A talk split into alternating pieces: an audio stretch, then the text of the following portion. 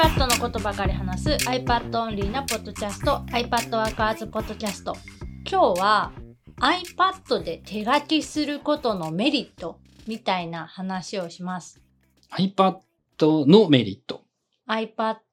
でのメリット。で書くことのメリット。うん。まあ何回かその過去にもその iPad で手書きする意味とかメリットみたいなのを話してるんだけど、まあ最近ゴリュゴさんが発見したその iPad で書くとこんなことがいいよっていうことをちょっと紹介したいなと思って。そうだね。あれ、俺が、俺が発見した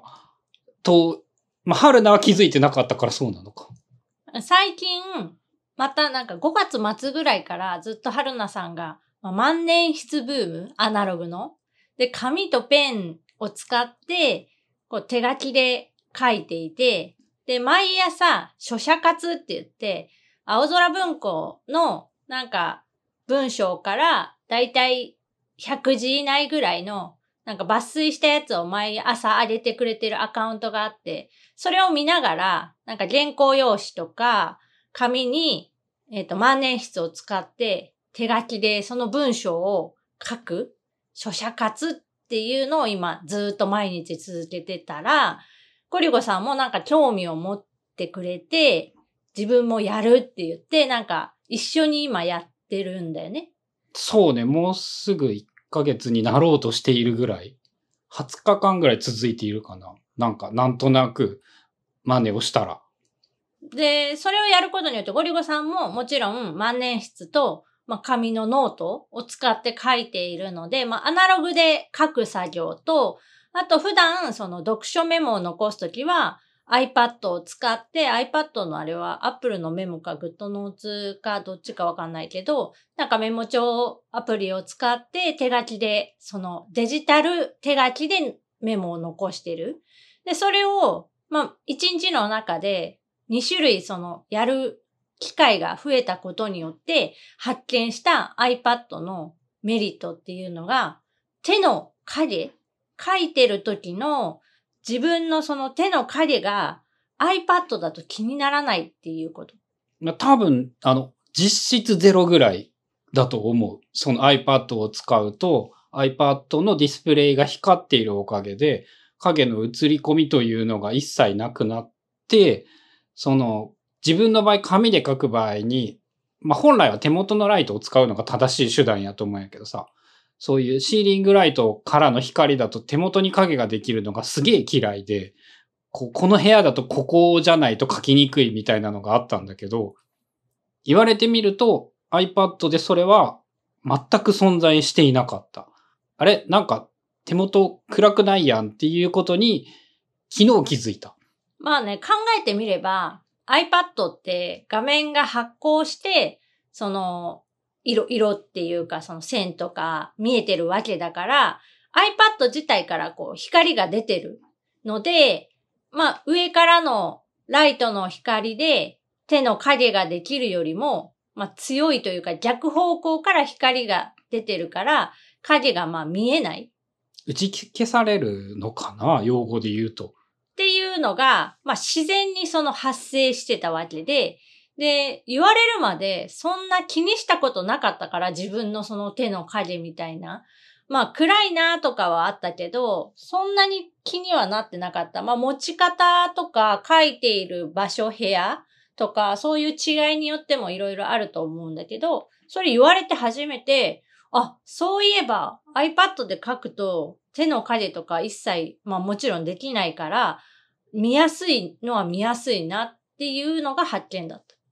俺逆になんだけど、手書き、iPad での手書きをする気になったのは気づいてなかったけど、手元に影が落ちなかったことは理由の一つだったかもしれないなって思ったよ、その時に。まあね、そのゴリゴさんが万年筆使って、その書写活をするようになってから、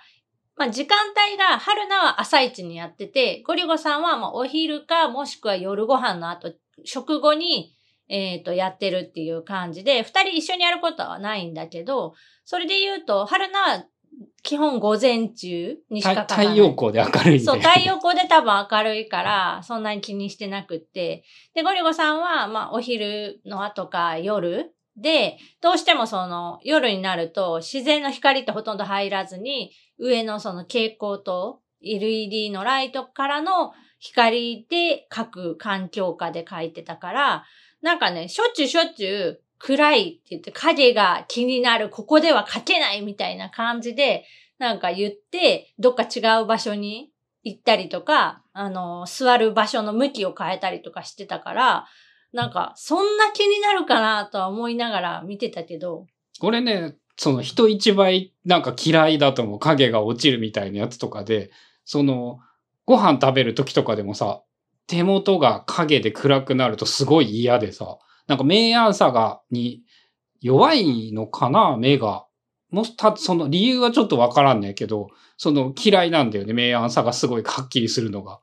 で、それを、まあ、全体的に見てみると、まあ、iPad だと、以前は気づいてなかったけど、どうもその影ができないことによって、えっ、と、iPad で手書きするのもありっていうか、まあ、継続できてたっていうのは一つのその理由だったんかな。うん。その万年筆で書いたことでね、同時にね、iPad ってめっちゃラグがあるなとか、ペン先と書かれる場所って結構ずれるんだなっていうことに、がよく分かってしまったというデメリットはあるんだけど、でもその、なんて言うんだろう、もっと雑にメモを取るっていうんかな。そういう意味で言えば、手元が明るいというのは場所を問わず、その嫌にならんから、でかいかもしれないなって思った。この間、なんかその、対談、iPad Workers の対談っていうか、インタビュー会で、ベックさんも同じようなことを言ってて、その、キャンプ場に iPad mini を持っていくんだって。で、キャンプ場ってもちろんさ、自然の中で暗いから、その紙の本を読むには、ライトっていうかなんかその相当明るくするための何かが必要だけど、まあその iPad であれば自発光してるから、真っ暗な中でもまあ目目にはあんまり良くないけど、見えるし、普通に本も読める。うん、多分その電子機器のメリットだよね。そこまで含めて。だそういう意味で、えっ、と、まあ今までそのアナログの紙とペンだとうまく書けなかった環境下でも iPad と Apple Pencil を使えば、えっ、と、それなりに快適に、まあ、書けるっていうか、問題なく書けるっていうこともあるし、まあ、逆に今回ゴリゴさんが気づいたみたいに、アナログの紙とペンには、やっぱその、ない、いくら言っても iPad ってガラスのその層が一枚その入ってるわけで、直接さ、その書いてる線の場所と Apple Pencil のペン先がくっついてるわけじゃない。まあ、プロとか、えっ、と、そのエアーとかでも、す、薄いけど、やっぱ、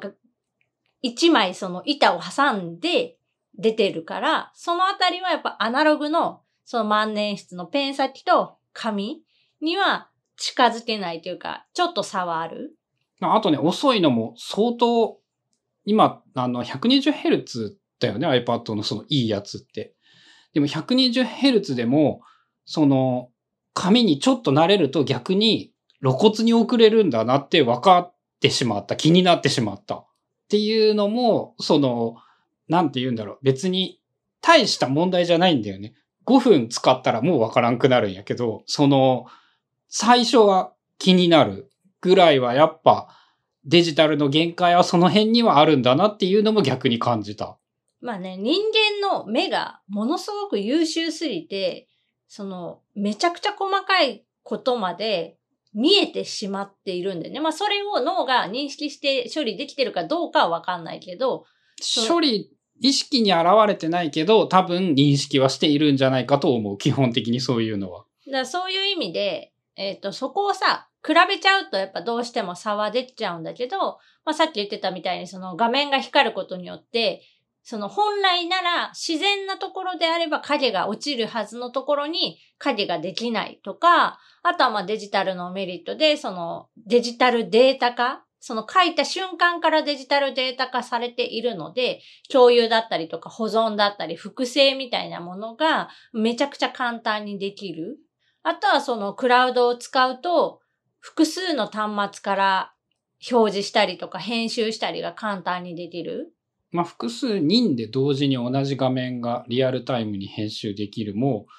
紙にあたが当たり前の世代からしたら相当素晴らしいことやと思うけどね。まあね、同じ場所に書けないもんね、もう物理的に。うん。が、その、できるからね、デジタルテクノロジーによって。なので、まあ、あの、どっちがどうとかっていうわけではないんだけど、どっちにもやっぱいいところと、まあ、あの、デメリットとまでは言わないけど、その気になるところっていうのがあるので、まあ、得意不得意があるのは、端末にしろ、そういうデジタルとアナログにしろ、どれにしても言えることだから、まあ、自分のその使い方とか、えっ、と、その仕組みによって得意な方を選んで使い分けるといいんじゃないかなっていう感じかな。まあ、実用という観点では、自分の中では99%ぐらいはデジタルの方が優れるかなって思うのと、趣味としての満足度を高める場合に、やはりデジタルには足りないものがあるなっていうのは分かった気がする。で、趣味的なものとか、まあ、どっちにしようか悩んだらそこなんじゃないかなって思う思うかな。まあ、最近、春菜さんは、だからその万年筆、アナログの紙とペンがブームなので、えっ、と、書くのは全部アナログで書いて、で、えーその後、えースキャンして、それを iPad に取り込んで、追記とか編集、インデックス作成とかは全部デジタルでやってる。そそれはね、あの、よくやるなって思うんだよね。それはそれで。あ、そう？ん。やっぱその自分の中で紙がやっぱ役に立つものを紙にしようとあまり思わない？今のところ。ううんまあ、役に立つかどうかわからないけど、その記録として残しておきたい、振り返りたいみたいな。ああ、思い出的な意味では、そのデジタル化して保存しておこうっていうのは思うかな。まあ、とにかく書くのが好きなので、えっ、と、まあ今はアナログの割合が多いからそういう運用をしているという感じで、最近その影響もあってか、ゴリュゴさんがなんか万年筆と紙のノートに手書きをするようになって、そこでまあ改めて気づいた iPad で書くことのメリット？うん。というお話でした。番組への感想やリクエストなどは、シャープ i p a d w o r k e r s のハッシュタグをつけてツイートしてください。それではまた来週、iPadWorkers ポッドキャストでした。iPad